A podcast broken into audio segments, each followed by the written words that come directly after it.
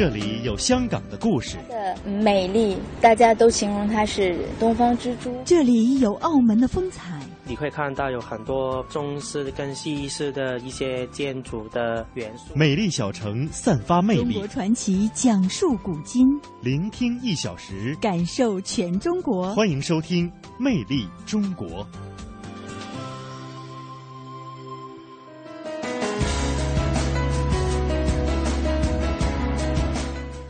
听众朋友，大家好，欢迎您收听中央人民广播电台华夏之声为您送出的《魅力中国》节目，我是马瑞。各位好，我是宋雪。在节目的一开始，还是先来为您介绍一下今天节目当中各位会听到的主要内容。东莞六百年，凤岗回龙安将修复，最快七月可重建市民。浙江美丽非遗志愿行动启动，注入全民参与新血液。魅力新闻点点听为您介绍发生在华夏大地的魅力新闻。世界单体最大马戏城五一将会在福建厦门开幕，记者实地探访带来最新消息。中国采风一起游厦门。两岸骑友助力大运河申遗，中国传奇一起从河北沧州穿过，了解大运河的前世今生。香港湾仔的绿屋经过文物保育计划重修之后，已经成功开放，成为香港的动漫基地。香港故事来聆听绿屋华丽蜕变的故事。魅力中国首先进入魅力新闻点点听。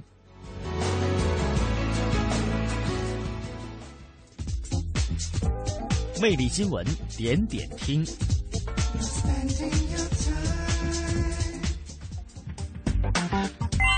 好，魅力新闻点点听，第一站广东。回龙庵是东莞凤岗客家人历史的活化石。从本月开始，凤岗镇启动了对市级不可移动文物回龙庵的修缮工作。这座比客家人迁徙到凤岗的时间还要悠久的古建筑，预计最快将在今年的七月完成修缮，重新展现在市民面前。魅力新闻点点听的第二站，一起来到上海。二十二号，上海海派服饰时尚展在上海纺织服饰博物馆举办。那一件百万身价的晚清年间的蓝色各丝吉服袍也是惊艳亮相。那吉服袍呢是礼仪服饰，在节庆宴请的场合来穿用，分龙纹、蟒纹，所以呢，其实一直也有五爪为龙。四爪为蟒的这样一个说法。此外呢，六十件近现代的中式服饰实物也是带着观众穿越海上啊，呃，百年的时尚隧道。好，魅力新闻点点听第三站，我们来到浙江。二十三号，浙江省非遗志愿行动在浙江德清县启动，由此呢，浙江非遗工作将注入全民参与的新鲜血液。非遗志愿者是指不以物质报酬为目的，利用自己的时间和传统文化艺术技能，自愿为社会公众和传承人提供公益性宣传、展示、服务活动的群体和个人。德清呢，仅是浙江非遗保护志愿工作者当中的一朵呃娇花啊。根据了解，目前浙江全省呢已经有十多所高校、八个市、三十多个县建立了非遗保护志愿服务组织，组建了非遗保护志愿者社团五十多个。而全省的非遗志愿者社团会员呢，已经达到了五千七百多人，实际参与非遗普查和保护的志愿者多达二十三万人。魅力新闻点点听的第四站呢，我们一起来到天津。那随着春天的到来，天津市有多个郊野公园进一步的完善了基础设施，拓展绿色空间，吸引游客前来踏青、观鸟、垂钓、呼吸新鲜空气。那接下来我们就跟随记者一起来了解一下，在北辰郊野公园景色最美的两河三堤边。郁郁葱葱的条灌木，五颜六色的花草，以及河道中成片的水草，展现出一幅生机勃勃的原生态美景。在采访中，记者发现，不少来郊野公园游玩的游客都是举家前来。游客李静夫妇正陪着孩子放风筝。他们说，来北辰郊野公园呼吸带有泥土清香味儿的新鲜空气，已经成为他们闲暇时放松的首选。这环境挺好的，配套措施也挺好的。我们凑了五六个人，都是朋友，到这儿郊游游、野野餐、钓鱼都挺好的。带孩子放松一下，空气也不错，回归一下自然。凉亭啊、亲水平台做的都挺好了。除了已经对游客开放的景观设施，北辰郊野公园正在建设的两座漫水桥也即将对外开放。木质结构的漫水桥修建好后，将与公园内的景观、树木色彩浑然天成。与此同时，随着五一小长假的临近。正在试运营期间的西京郊野公园也加快了工程建设，预计五一期间部分园区将正式开放。天津市西青区农委副主任齐百军介绍：现在我们正在加紧做服务设施。现在游客来了以后呢，可以走走我们的木栈道，看看天鹅呀、飞禽。另外呢，有汽水平台，有沙滩，有叠水，有水上停步。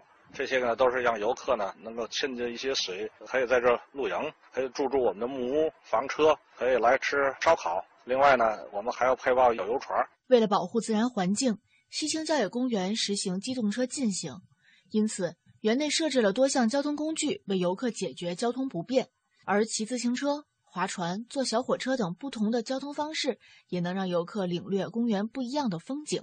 按照规划要求呢，北区工程呢是以基本农田为核心，形成了三环，一环呢是水环，主要的就是为了游客呢坐船游览；第二环呢是观光火车环，主要的是叫游客呢坐着仿古式的蒸汽小火车围着咱公园呢去游览；第三环呢就是一种呢是租赁自行车在里边呢骑行，一种呢就是自己步行在里头游玩。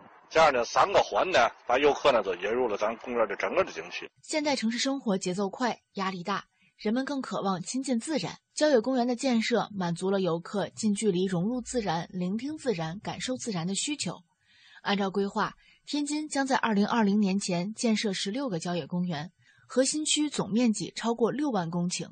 天津市林业局重点工程管理办公室主任武春华告诉记者：“现在郊野公园啊，到二零二零年建设十六个郊野公园，那么‘十二五’期间呢，主要是建设七个郊野公园。”东南西北环城四区，还有滨海新区的三个郊野公园。那么现在启动建设的呢是北辰郊野公园、西青郊野公园、东丽、津南、滨海新区的三个郊野公园呢，他们也是在一边规划一边实施。那么开展郊野公园建设呢，可以大幅增加城市周边的绿量，快速提升城市的绿化水平，有效改善城市整体的生态环境。好，魅力新闻点点听，最后一站山东，泰山脚下的乡村邮递员徐锡国，他服务的好多农民啊，都住在大山里，一条山区的邮递路，老徐一跑就是二十四年。来听报道。四十岁的徐锡国是泰安市岱岳区下岗邮政局的邮递员，早上八点。报纸、信件整理好，装进邮包。徐锡国一天的投递工作就开始了。住在山上的尹旭忠老人，上次托他买些洗衣粉，今天徐锡国要多跑四十来分钟的山路给送过去。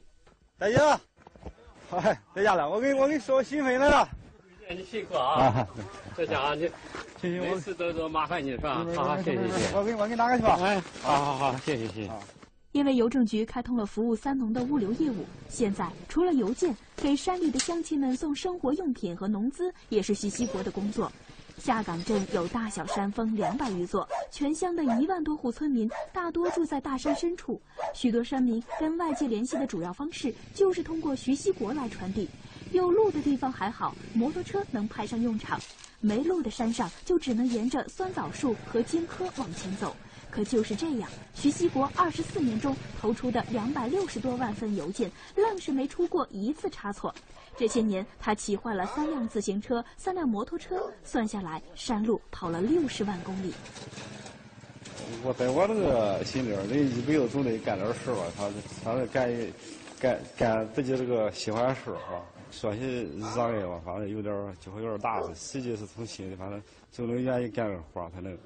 愿意干的工作才能坚持下来。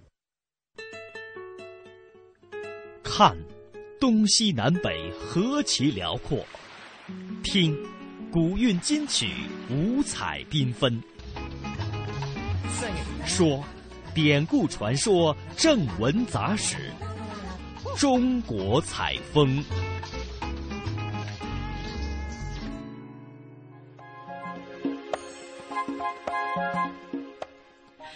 采风，我们一起来关注一下福建。福建厦门近年来呀是国内热门的旅游目的地。随着厦深铁路的通车，珠三角往来厦门也变得更加的便利了。而接下来这条消息呢，我想对于五一打算去厦门旅游的朋友们来说呀，可以关注一下。那世界上最高剧院厦门国际马戏城，经过数年的建造呢，已经在近日完成了全部的建造，还有演员和动物的训练，将会在今年五一期间正式对外开门营业了。那作为厦门最新打造的旅游新地标，这个马戏城里到底有哪些值得一看的内容呢？中央台驻厦门站的记者马宁呀，也实地探访了这个项目。接下来呢，我们来为大家连线马宁。马宁你好，你好，主持人。嗯，来给我们介绍一下这个厦门国际马戏城都有哪些亮点？在你实地探访的过程当中，有什么感受呢？哎，好的。那我今天上午呢是来到了位于厦门市集美区的厦门零零国际马戏城。那这里呢正在为五一正式开业做最后的准备。那一到现场啊，我就被这个椭圆形的金色马戏大剧院所吸引了。那据说这个国厦门国际马戏城的工作人员说啊，这个剧院在规划上是创造了三项的世界之最。那第一呢，就是它在跨度上啊是世界最大的剧院。那马戏城的这个椭圆形的穹顶啊，最大的跨度达到了一百二十米。那第二呢，就是容量上的世界之最。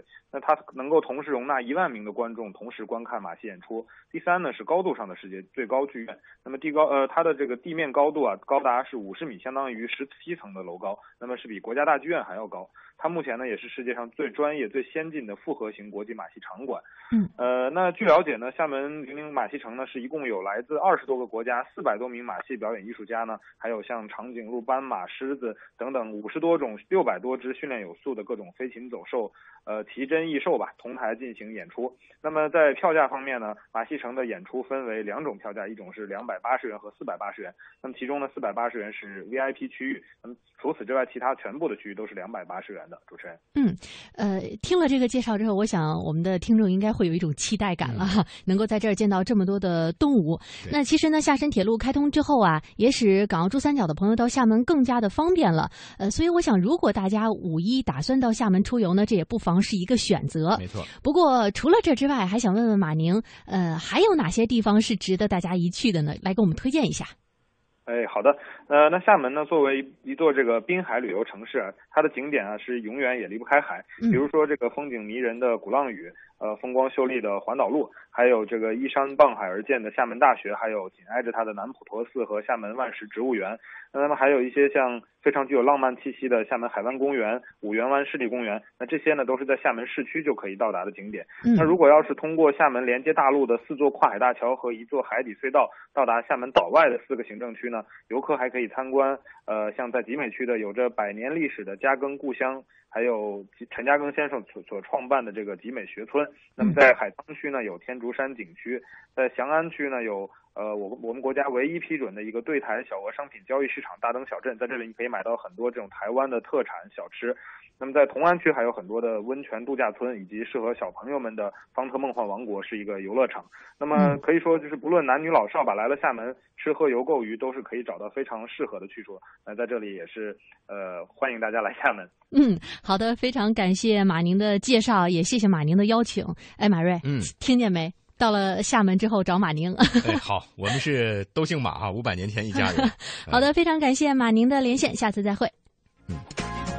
其实刚才马宁啊给大家介绍了很多厦门可以值得去游玩的地方。当然了，可能一说到厦门，很多朋友啊就会想到这个鼓浪屿。嗯，其实鼓浪屿和厦门岛是隔海相望。当然之前呢，由于历史的原因，中外风格各异的建筑呢是在鼓浪屿被完好的汇集还有保留。因此呢，鼓浪屿也有这个万国建筑博览之称。同时呢，也被国家地理杂志评选为中国最美五大城区之首。呃，鼓浪屿呢，还是一个音乐的沃土，尤其是人才辈出啊。呃，特别有特点的一件事就是，鼓浪屿的这个钢琴拥有密度啊，在全国也是排在第一位的。因此呢，又得名“钢琴之岛”“音乐之乡”。是的，那说到鼓浪屿，大家可能都会想到美景和美食。对，那究竟在这个小岛上还有什么也可以去感受一下的呢？那中国采风，我们就一起登上鼓浪屿，来感受一下那里独特的美。渡船的铃声已经响了，现在我们在码头，啊，人头攒动啊。嗯，在这里呢，有一个小小的细节可以跟大家交流一下，那就是去鼓浪屿的时候是不用买票的，不要以为不要钱呢，而是从鼓浪屿回来的时候呢，再把这个双程的船票都买了，这样子呢，哎呀，呃，刚好经过这个铃声，所以铃声比较吵啊。这样子呢，呃，大家在去鼓浪屿的时候呢，就不用排队。很方便就可以上船。那么在鼓浪屿往这个厦门市区返回的时候呢，也可以比较轻松玩玩够了以后呢，再买好船票呢往回赶。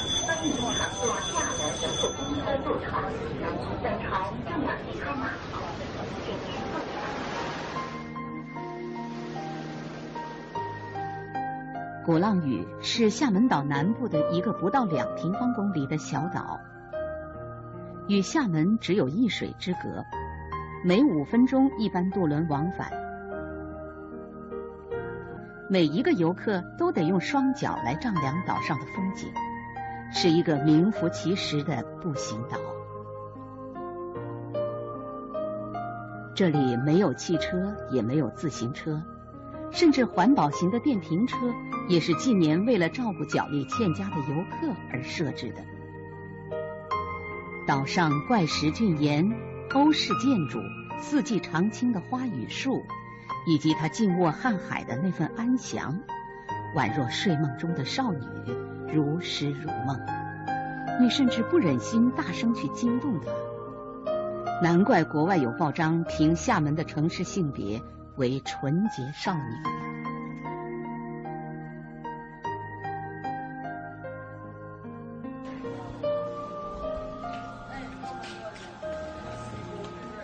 走在鼓浪屿的街巷上，两边呢是各种各样不同国家风格的建筑，还有各种各样琳琅满目的旅游纪念品的商店，再加上绿色的藤蔓，有一些斑驳的墙壁。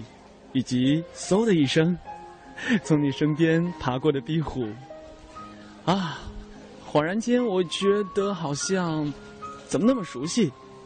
我真担心再走五步会看到大三巴牌坊。的确，这里不是澳门，而是鼓浪屿。对于鼓浪屿的第一印象呢，是因为朋友的一句话。朋友说：“鼓浪屿啊，你经过这个小岛的任何一个窗口。”都可以听到悠扬的钢琴声，从此，这个小岛就成为了我梦中浪漫美好的世外桃源。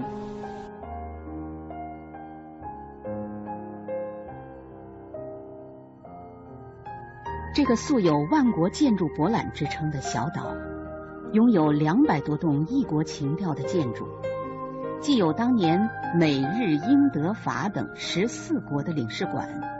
又有那时豪商巨贾、达官显贵们的豪宅别墅，徜徉其间，有时光倒流、岁月沧桑的感觉。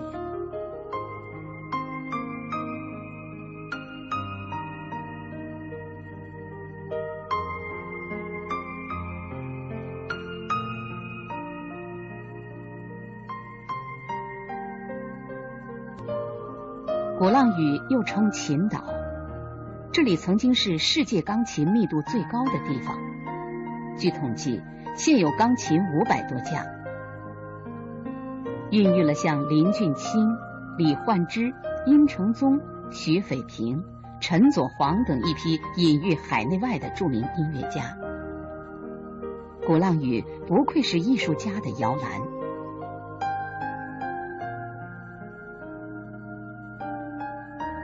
岛上的钢琴博物馆收藏了七十多台世界各国的古钢琴，为世人展现了一个半世纪以来世界钢琴的制作技术和发展水平。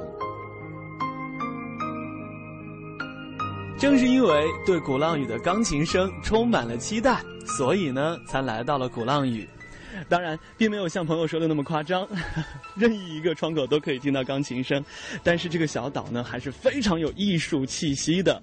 呃，我们第一时间呢，就来到了鼓浪屿的音乐厅，在音乐厅门口就看到了大大的一个广告宣传画：鼓浪屿音乐厅天天演，演出时间每天晚上的七点三十分（括号）。观众免费入场，表演形式呢有钢琴演奏、声乐表演、萨克斯吹奏、笛子吹奏、二胡演奏、吉他弹唱、合唱，还有配乐诗朗诵、呃戏剧类作品、舞蹈等等。啊，现在已经看到有很多的家长带着小朋友陆陆续续的来这里等候了啊！现在的时间呢是北京时间晚上的七点过三分而已哦。大家来的都很早。另外呢，在这边还有看到很多的海报，嗯，这个是鼓浪屿摄影画廊二零零八夏季展，王文兰未完成的瞬间，这边是乔麦克纳利与月共舞，阮小荣鼓浪屿之声，怎么样？让我们接下来等待一场精彩的音乐会吧。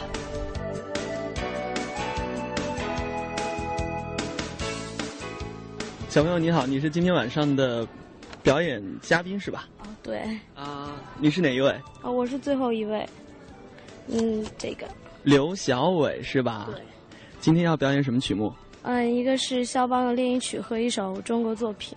嗯，呃，你是这个鼓浪屿本地人吗？不是，我是闽北那边的，啊，南平那边的。嗯，那为什么会在今天晚上做表演呢？嗯，因为这个是我们学校安排的表演，然后，嗯，就是经常都会来这锻炼自己。然后今天晚上是我们老师的学生专场音乐会。哦，你是什么学校的？我是中央音乐学院鼓浪屿钢琴学校的。啊，就是在鼓浪屿，呃，这个岛上念书是吗？对。呃，学钢琴有多长时间了？嗯，十一年了。十一年了。对。嗯，对自己的这个学习成绩有，如果要打一个分数的话，你觉得可以给多少分？这个还是得问老师吧。还是得问老师，老师在哪里？也就是这位啊，这位是我们学校的老师林小茹。哎，林老师您好，您好，您好，您坐，您坐。林老师您好。嗯，你好。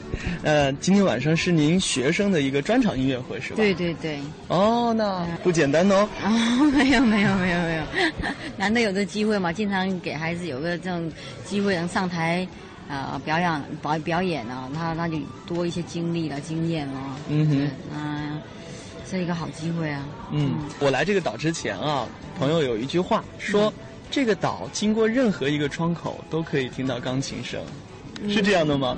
应该是这样子，以前会比较更切实是这样，因为鼓浪屿上面没有车，它主要就是走路，然后我们氛围就是很小片区，然后每家每户基本上邻居都认识，然后基本上周围孩子都都学琴。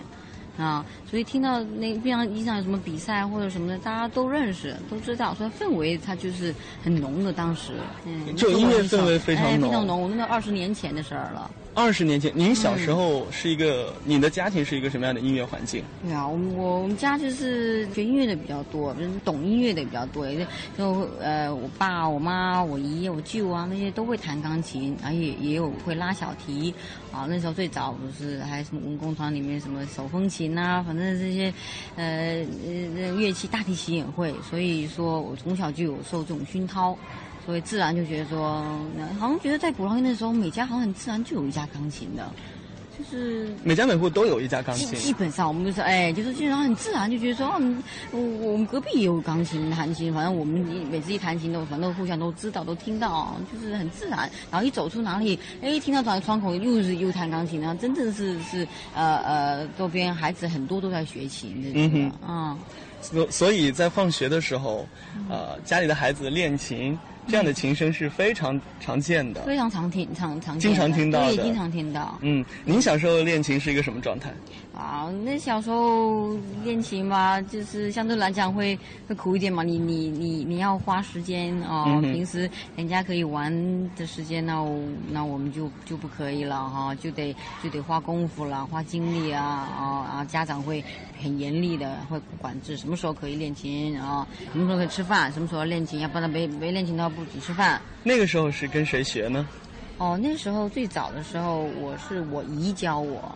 然后教一年以后，然后给那个张美清老师，就在那个现在是退休的集美集美大学，那时候是二十几年前的事儿了。就一对一的啊，找这样的老师，一对一的这种的。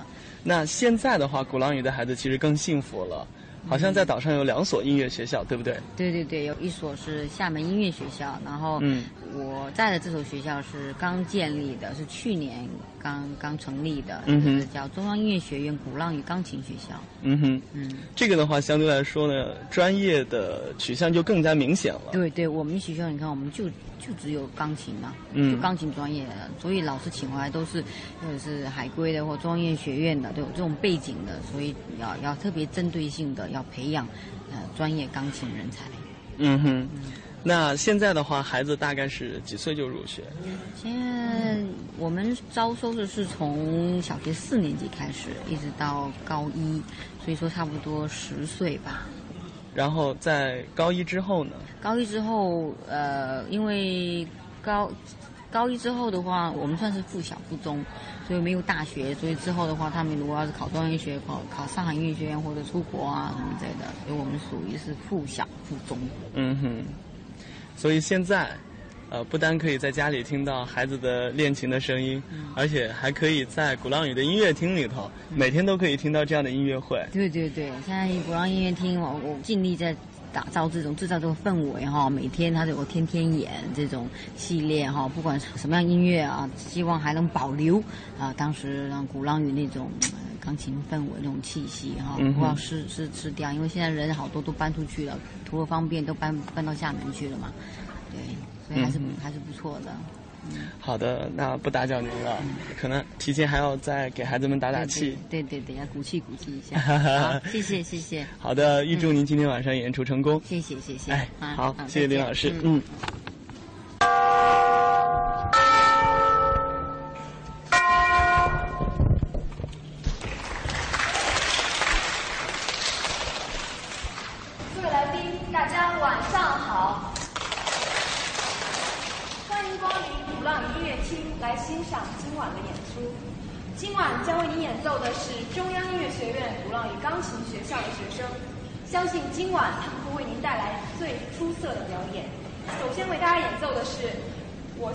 小四同学李云雅，她将为大家献上的曲目是肖邦练习曲作品二十五之二，请欣赏。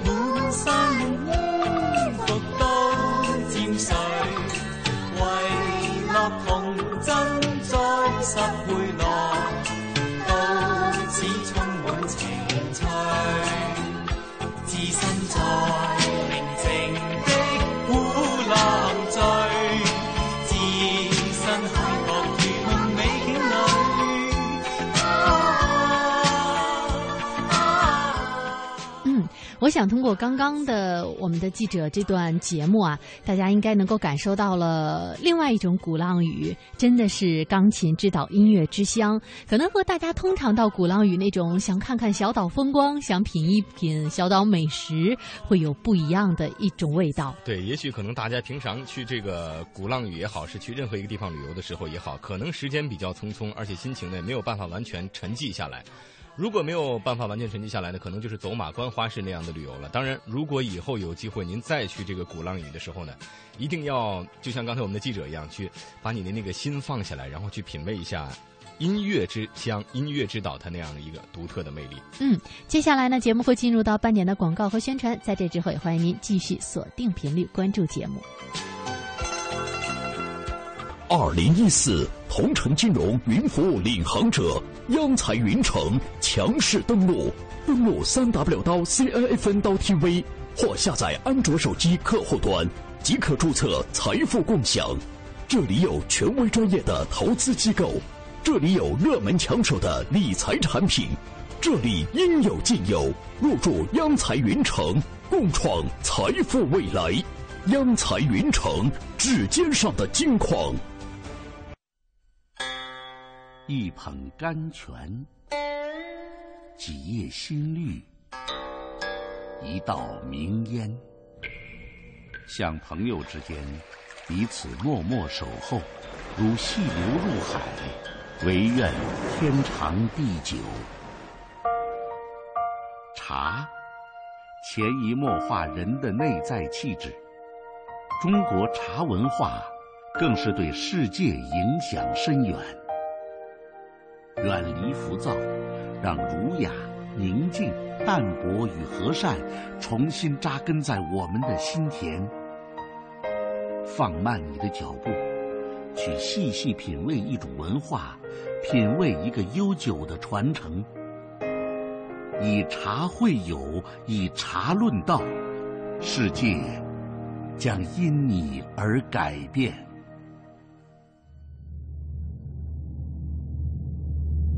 独步于遥远的旷野，莫高窟阳关雪，行走于多彩的土地，喀纳斯秦淮河，点亮历史的痕迹，带你穿行于大漠孤烟的塞外草原，在沙砾间留下足迹。饱览中华的文明，陪你穿梭在流光溢彩的城市转角，在电波中勾起回忆。魅力中国，我们一起去感受中华大地的博厚与悠远。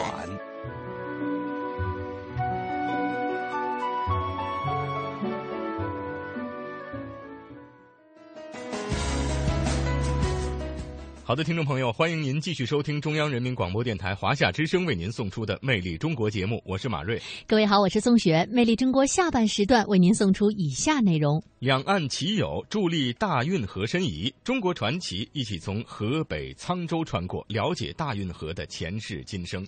香港湾仔的绿屋经过文物保育计划重修之后，已经成功开放成为香港的动漫基地。香港故事，一起来聆听绿屋华丽蜕变的故事。好的，《魅力中国》下半时段。首先进入中国传奇。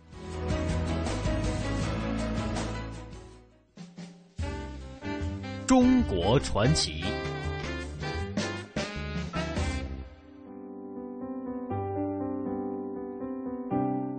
来到中国传奇，我们一起来关注一下大运河。近日，参与“两岸骑友一家亲，共圆运河申遗梦”京杭大运河申遗大型骑行活动的江苏、台湾、北京、河北等地的七十多名骑友，到达运河。经流里程里最长的城市之一河北沧州。嗯，骑友们通过低碳环保的绿色骑行大运河畔的方式啊，也宣传展示大运河遗产，鼓励大家呢理解、支持、参与大运河文化申遗保护和申遗的工作。嗯，骑友们是四月十七号从运河的北端北京通州出发的，而他们呢也将一路南下，最终呢是骑到运河的南终点浙江省的杭州市。为大家介绍一下京杭大运河。京杭大运河呢，由古代一条叫做白沟的小河，经过历代整治而成。隋唐时呢叫永济渠，宋元时呢叫玉河，明朝时呢改称渭河，到了清朝称之为运河。元代名闻中外的京杭大运河全部完成，它贯穿河北、山东、江苏、浙江四个省份。连接了海河、黄河、淮河、长江、钱塘江五大水系，全长共一千七百九十四公里。嗯，那么沧州呢，也是京杭大运河流经城市当中啊里程最长的城市，全长有两百一十五公里。沧州段的运河呢，最早是开凿于三国时期，而隋代呢，在此基础之上进行了疏浚。那么。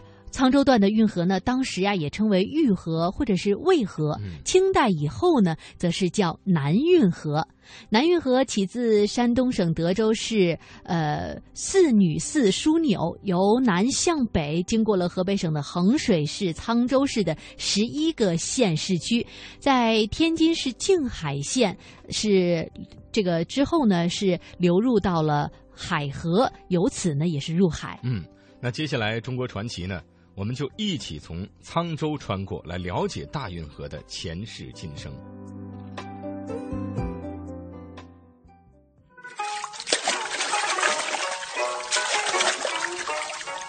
山外青山楼外楼，烟花三月下扬州。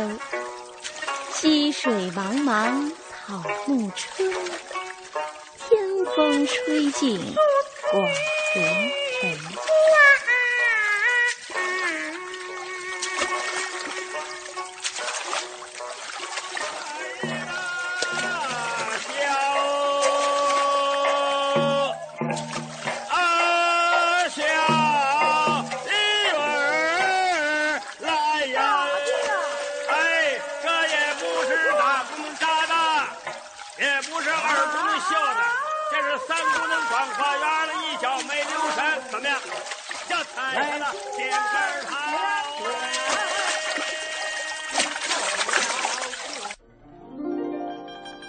这里是传说中盘古开天之地。青县上有盘古庙、盘古沟，这地方都在一个。这里是《水浒传》中林教头风雪山神庙的反叛之所。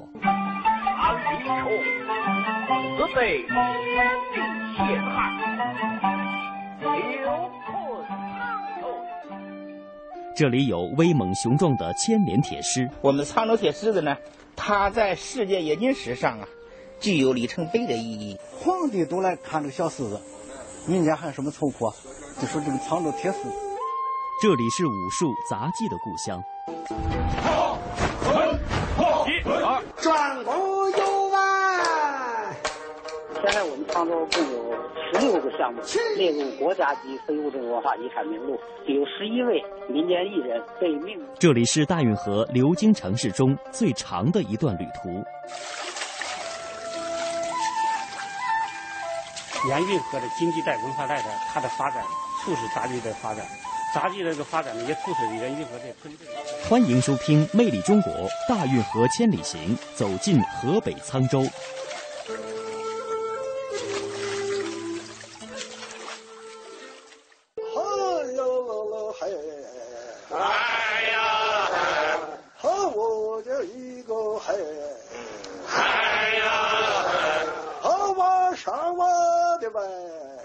春节，今天大运河千里行采访组来到了有着一千四百多年历史的古城沧州，站在沧州运河岸边，微风拂面，碧波荡漾。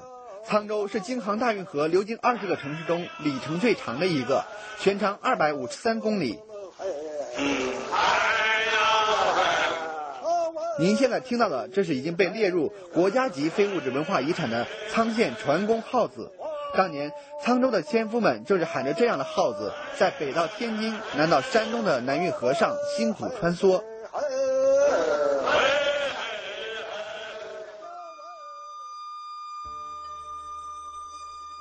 运河沧州段最早开凿于三国时期，为曹魏平鲁区，隋代在此基础上进行疏浚。沧州段运河当时称为玉河或渭河。清代以后称为南运河。南运河上的沧州是一座古城，自古盘古开天地，三皇五帝到如今。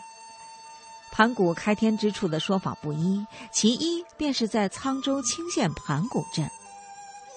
如果传说是真的，那么沧州就是中国乃至世界上最古老的城市了。沧州市文教局原局长。白焕宗老先生说：“古代人解释这个天地怎么产生的，宇宙怎么来的，盘古开天辟地，青县上有盘古庙、盘古沟，这地方都在一个地方，就是过去河流经这个地方，有有盘古庙，过去很大一片庙。青县你现在在城里头建了一个广场，一个盘古广场，塑的盘古像，开天辟地要伸展开的那么样子。盘古就在这个地方起来的一种传说，而且这个传说上之初从元朝开始就有。传说并不都是真的，但历史上的沧州确实古老。沧州的部分地域在上古时期属于幽州和兖州，西周时属青州。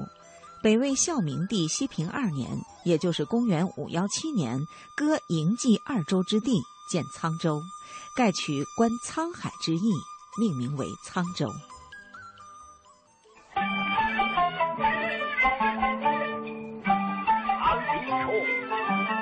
被天地陷害，刘困沧州。提到沧州，人们首先会想到此地乃《水浒》中林冲发配之地，流放之所的荒凉不由扑面而来。而观沧海之一的“沧”，甚至被引申为沧桑、苍凉。实则不然。今年已经八十岁的沧州师专商玉英教授做了一辈子的研究。他告诉我们，早在宋朝开始，古沧州就是富庶之地，而且他还曾经亲眼目睹了大运河上的繁华。宋朝，就开这个稻田，稻田用用的是运河水，一方面是育粮，同时也要富民。这个水稻啊，生产好多了，这一亩地里头最少就四五百斤这么个高的。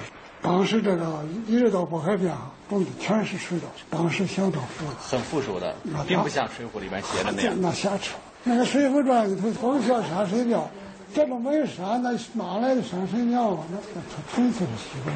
这个沧州地处齐燕交界的地方，齐国之所以富，就是因为于燕之力。难道齐国富，那沧州就不富吗？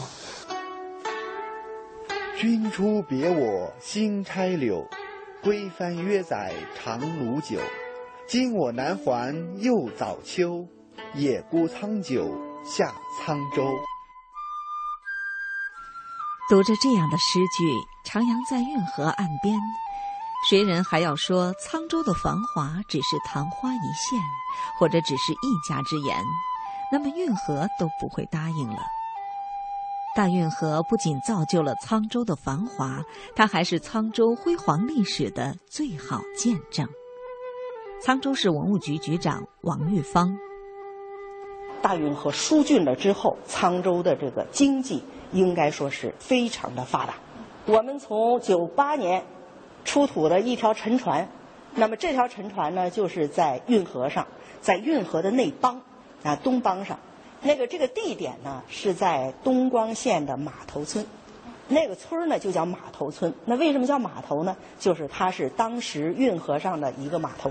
这条沉船，这是船帮，你看那里边那个瓷器，就是这种碗，都是一摞一摞的，而且里边呢都是用草绳，还有草绳捆绑的那个那个痕迹，所以这些东西就说明它是从南边的邯郸。磁州窑的窑地从那个地方装上船，然后北运的。这条船的考古发掘，佐证了大运河给沧州它的经济、文化、政治各个方面带来的重要影响，也考证一下，就是说当时的漕运文化。沧州之繁荣，无论宋元还是明清。到了清朝，用运河水浇灌的稻米已经成为贡品，供皇家享用。而满清的最高统治者也为了整治水患、造福百姓，在沧州节地建了一座水闸。下面就跟随着我们的记者孙杰去节地水闸大坝上看一看。我现在是在南运河管理处节地水闸的大坝上，在这里俯瞰整个玉碑园景观带，风景优美。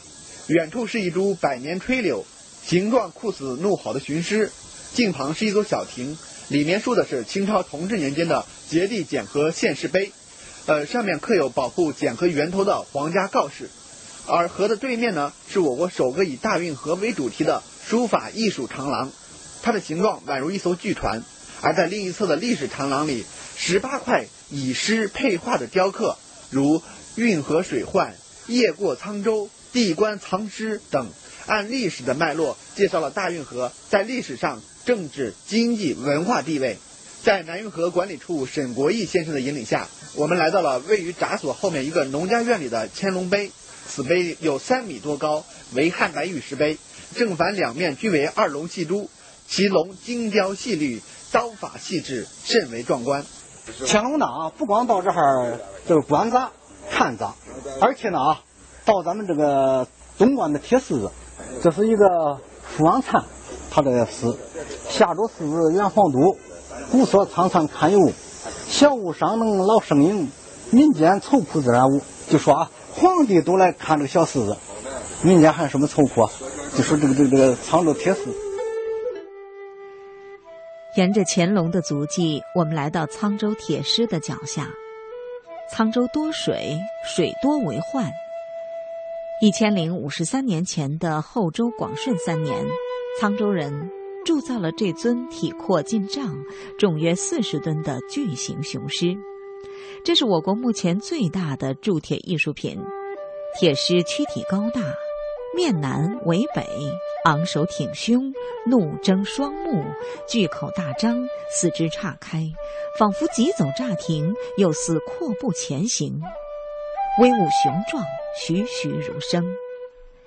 根据沧州铁狮子文物管理处马先生介绍，一千多年前铁狮铸成之时，国人根本不知道真正的狮子究竟是什么样子。咱们沧州铁狮子呢，它身高呢五点五米。身长六点三米，体宽三米，重四十吨呢。在一千多年以前，我们的祖先能够铸造出这么大物件很不容易的。它呢，比欧美的炼铁术啊，也要早好几百年呢。也就是说，我们铁狮的铸造时候，他们那个铸铁呀还没有呢。所以说，我们沧州铁狮子呢，它在世界冶金史上啊，具有里程碑的意义。也正因为如此呢，在一九六一年，我们国务院呢。把它公布为全国重点文物保护单位，这是首批，它和故宫、长城一块公布的这一个级别的文物。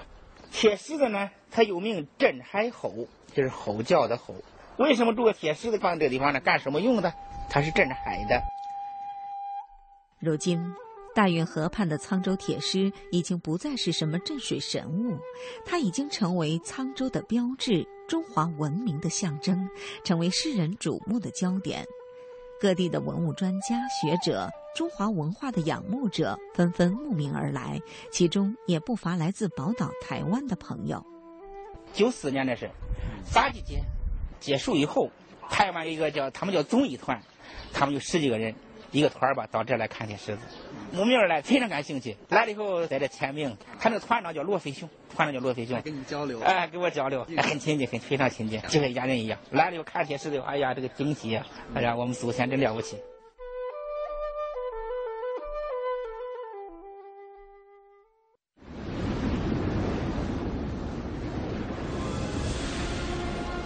这是黄河之水的滋养浸润。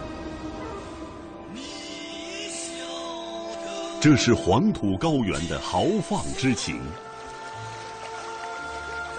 这是山间溪流的潺潺诉说，这是传统的见证，更是一种传承。大美中国，来到这里，你可以欣赏的远不止这些。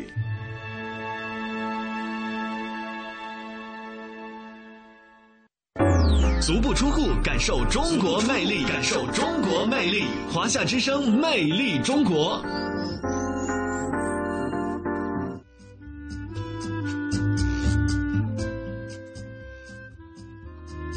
好的，魅力中国在节目的最后呢，我们一起进入到香港故事。绿屋呀，是上世纪二十年代呃民居一排六幢的建筑啊，是在香港湾仔的茂罗街以及八路市街的唐楼。呃，那这个建筑呢，整体的一种风格是唐楼建筑。经过由香港特区政府以及保育建筑师重新计划之后呢，将其中比较完好的部分呀留作了呃物业建筑。那之后呢，是变成了古迹及空共空间共有的动漫基地展览大楼。那香港故事呢？我们一起来聆听聆听香港电台主持人和嘉宾讲述的关于绿屋的故事。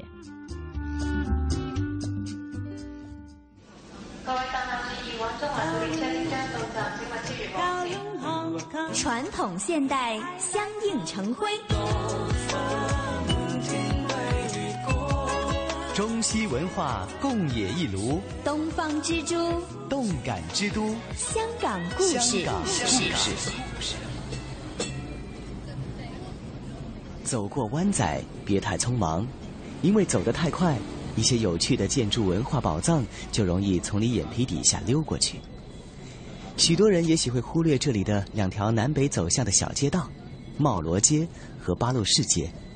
据说，这里有一个很有历史价值的唐楼群，被称为绿屋。附近还有蓝屋、橙屋、黄屋等旧唐楼，构成了区内一道怀旧的风景。现在，就让我们一起乘搭叮叮电车来茂罗街看绿屋。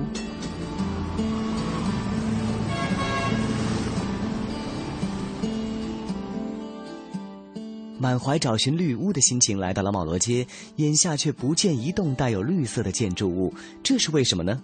嘉宾主持一哥解释，绿屋其实刚刚在去年完成了修葺，成为了创意动漫基地。那么，一个年轻人的文化创意场地跟上百年的唐楼历史建筑是怎样完美的结合在一起的呢？好，那我跟一哥呢，就沿着刚才那条非常陡峭的木质楼梯，来到了绿屋这个活化唐楼群的里面，看看它的内部结构啊。哎，我们来到这地方呢，呃，叫做动漫沙龙啊，这里你可以看到啊，有呃一个图书馆、接待处啊，这里也显示了可以进行导赏的，嗯，就说你在合适的时间。啊，这里可以呃有工作人员给你导赏啊，呃，另外还有一些动漫的一些展示啊。对，像香港特别出名的一些动漫的角色啊，又展示出来他们的原作原画，应该应该是可以借阅，然后有兴趣的话还可以对啊自己再另行的做二次创作。哎，还有这一角呢，嗯，就是一个呃复原了的昔日厨房。哦。哎，你看，对，你看这个这灶台啊，这灶台烟囱，哎，还真的是。烟囱的位置，当然不是完全一样了，对对对，呃，因为已经是复原的啊，嗯嗯，从这里看到昔日生活是怎么样的，他们就没有特意说把这个地方摆上其他的一些展品呢，嗯，或者是更改它的用途，所以活化就是啊，叫做现代和这个过去啊都有照顾到，嗯。嗯嗯，好，我们现在上三楼。香港早期的唐楼高二至三层，以青砖砌成，屋顶是瓦盖的斜顶。十九世纪末期，唐楼演变成三到四层的楼房。这些兴建于一九一零年代中期的唐楼式样划一，融合中西建筑风格。室内的地台、横梁、楼梯、扶手等都使用传统的木结构。阳台的窗户和铸铁栏杆则具有西方建筑特色。活化后的唐楼建筑群尽量保留了原来的特色建筑元素，包括阳台、法式窗户、栏杆和木楼梯等。一哥，我们看到，其实我们现在在这个它的称之为顶楼的地方哈，看到它的旧的那个屋顶的结构，其实它还有专门的这一个的呃讲解一些图片，告诉大家这个屋顶当时是怎样修复好它的这个木结构的啊，在这个呃砖墙之上。那么同一时间呢，我们又可以在这里看到一些的青年朋友们的一些文艺创作。对，所以这个地方等于是同一时间呢，它展示了两种我们想要看的东西。嗯，哎，就是一个就是呃历史建筑，嗯，因为它是二级历史建建筑啊，嗯呃，而且是很有特色的一种啊。呃，同时在这个场地呢，又展示着啊、一些视觉艺术啊，对，包括了动漫的，还有啊一些平面的、绘画的都有对啊。所以呢，就是有一种呢，呃，时空交错的一个、嗯一个感觉。对，来到这里就非常有意思的哈，还可以通过这个啊、通向阳台的这道门门窗看出去，其实外面就是就是典型的香港湾仔的这个街区的场景，但是在室内我们感受到了完全不一样的感觉。哎，你还可以看到这个房屋经过了加固，嗯，啊，因为这百年的老房子，嗯，不加固不行。那你这个加固呢，本身，呃，既保存了它原来的一些啊、传统的特色，嗯，同时呢，它也加进了一些现代元素。这、嗯这现代元素，呃，跟呃传统的这种呃美观是嗯不冲突的。哎，你看这种这种啊、钢铁结构，嗯，对对对，啊，这些钢铁结构呢，它本身有设计味啊，但是又很低调。嗯。面向茂罗街的建筑群是保留了原本的六栋唐楼，但八路市街的一侧则因为经历了百年沧桑，结构受损，所以拆除了一部分。它保留了由混凝土建造的露台墙身，在其后设置支架，并在三楼改建成为空中行人走廊，让游人可以从高处观看在公共空间举行的活动。一个都说这里有一条非常著名的空中走廊，像我们终于是来到了这个地方，感觉很新鲜啊。对，这个在我们原来是在它的唐楼里面，对，然后来到了这个空中走廊呢，就会发现，咦，新的楼宇、旧的住宅楼，包括呢在巴洛市街这边的一个唐楼，也展现在眼前了。其实这个地方本来是一个集中的唐楼群。对啊，呃，我不是说过嘛，唐楼它是整片的建，啊嗯。就是能够也一座一座之间是靠得紧紧的，嗯。呃你的墙就是我的墙，嗯啊，呃，也就是说啊，八路市街的唐楼和茂罗街的唐楼，它们背靠背啊，呃，都面向自己的那个街，嗯。啊，这种呃呃，就也就说我的背就是你的背，嗯。啊，呃，不过呢。呃，八路市街呢，呃，保护的就不如茂罗街那么好啊。它其中有四座呢的结构出现了问题，因为到底是一百年的楼房啊，呃，所以就不得不把它拆了。嗯，但是呢，拆也要拆的巧妙啊。你看这这挺好的，我们在这个呃空中走廊就可以看得到，整个结构是呃活化利用的很好。嗯它把拆掉的那四座楼呢，嗯呃，就变成了一个。啊，像一个天井似的啊，就很大的天井。嗯天井下边呢，啊，就是一个公共空间啊，嗯就是什么人都能够在这里歇个脚啊，嗯像个小花园似的啊。对，哎，还有，呃，虽然是拆掉了四座，但是你看到这四座的，呃，向街这一面，嗯，啊、阳台这个部分整整堵墙全都保留下来了，嗯。阳台都还在呢。对，所以看到一个非常奇特的一个结构，就是说它。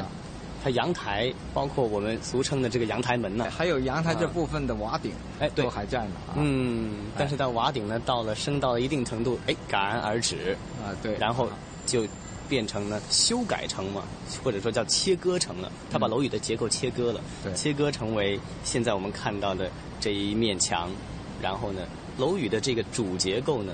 它有一个意识，它有一个其实是有一个示意图在这里。你可以看到，我们可以看到，可以想象到它原来是一个什么面貌。对对对对对，哎，这就是它有意思的地方。欣赏着绿屋宝玉活化后的成果，我由衷的感受到历史与文化之间的美妙化学反应。这既是一种延续，又是一种碰撞，更是一种融合。在仿佛时空穿越的空间，香港故事。也在继续。